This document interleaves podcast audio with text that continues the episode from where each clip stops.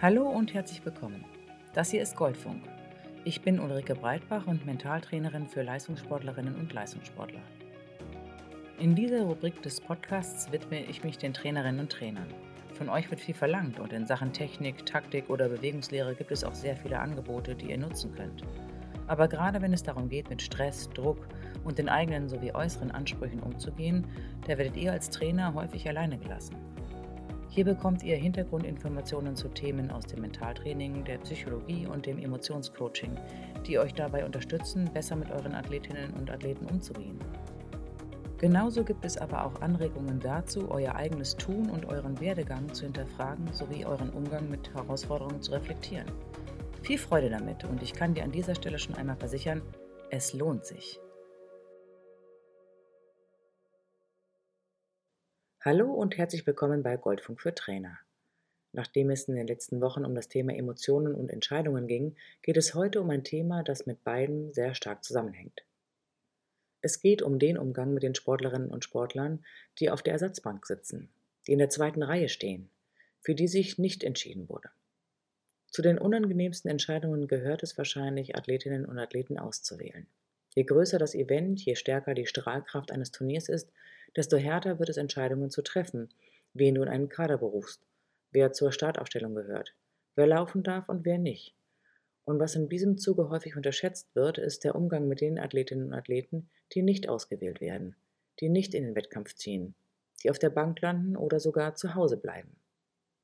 Wie zuvor bereits angesprochen wurde, ist es von Vorteil, wenn du als Trainerin oder Trainer offen darüber sprichst, wie es für dich ist, diese Entscheidungen zu treffen.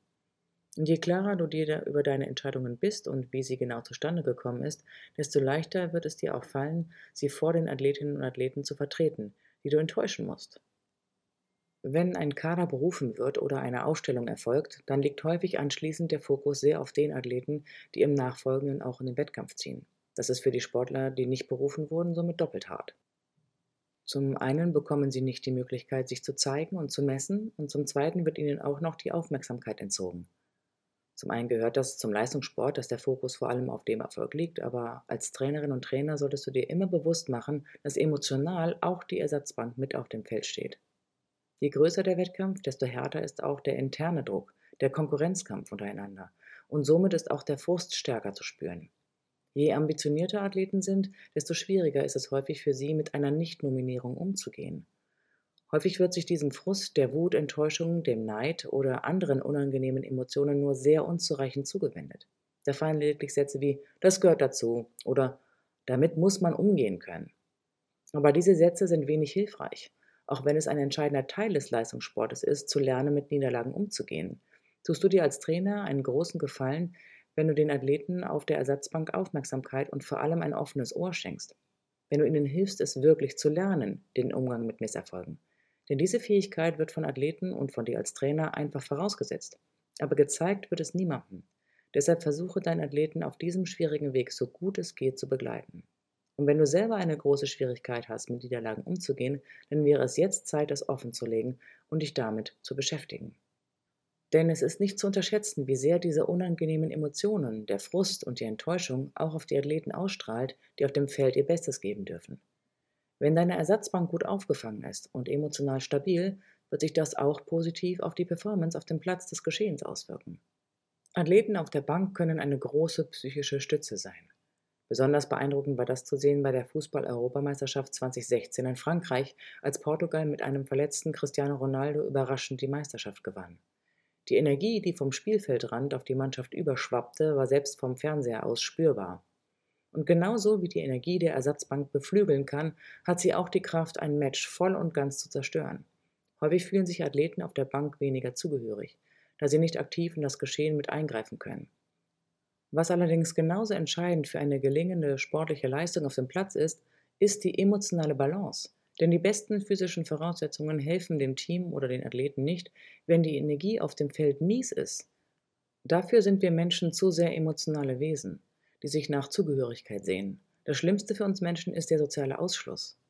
Und vielen Menschen fällt es schwer, sich unangenehmen Emotionen zu stellen, weil sie Sorgen haben, mit diesen Emotionen selber nicht gut umzugehen. Du kannst als Trainer aber sehr viel für das Gefühl der Zugehörigkeit tun. Und das bedeutet nicht, dass du stundenlang mit ihnen am Spielfeld dran sitzen musst. Es geht im ersten Schritt darum, einmal zu zeigen, dass du die Enttäuschung verstehen kannst, dass diese Entscheidungen leider zum Sport dazugehören und auch für dich nicht leicht sind. Sprich offen deine Wertschätzung für sie aus, individuell und persönlich, und wende dich nicht einfach ab. Sage ihnen, dass sie mit ihrer emotionalen Unterstützung einen großen Anteil haben am sportlichen Erfolg des Teams. Dass das wirklich auch ihr Erfolg ist. Denn der Leistungssport ist mehr als seine Spitze. Es ist die Breite, die Menschen, die Geschichten, die Erfahrungen, die ihn ausmachen. All das findet auf dem Platz statt. Wenn du den Athleten Wertschätzung entgegenbringst, wirst du auch passiv-aggressives Verhalten massiv eindämpfen können. Denn das Schwierige mit all diesen Emotionen ist, dass sie da sind, egal ob du sie offen ansprichst oder nicht. Wenn sie sich nicht offen zeigen dürfen, werden sie andere Wege finden, zum Ausdruck zu kommen. Und diese Wege sind sehr häufig destruktiv. Das endet in Sticheleien, in unterschwelligen Bemerkungen, Resignation oder im schlimmsten Falle sogar in Sabotage. Damit wirst du für die Zukunft viel Vertrauen verlieren. Im Gegenzug kannst du durch den offenen und wertschätzenden Umgang ein echtes Vertrauensverhältnis entwickeln, das sich später voll und ganz auszahlen kann. Ich wünsche mir sehr, dass es einen besseren Umgang mit all den Sportlern gibt, die es nicht dorthin schaffen, was sie sich wünschen. Denn du musst dir als Trainer und Trainerin bewusst sein, dass es mehr Menschen gibt, die im Sport enttäuscht werden, weil die Spitze so dünn ist. Aber das muss nicht zwingendermaßen zu einem Haufen Frust führen, weil es um mehr geht als das Edelmetall, die eine Auswahl oder den Rekord. Es geht um Zugehörigkeit. Und die muss nicht immer nur auf dem Platz im Finale stattfinden, sondern kann größer und vielfältiger sein. Ich wünsche dir vor allem eine gute Verbindung zu deinen Sportlerinnen und Sportlern, unabhängig davon, wie gut sie auf dem Platz performen. Und ich freue mich auf jeden Fall auf die weitere Arbeit mit dir. Bis zum nächsten Mal. Ciao.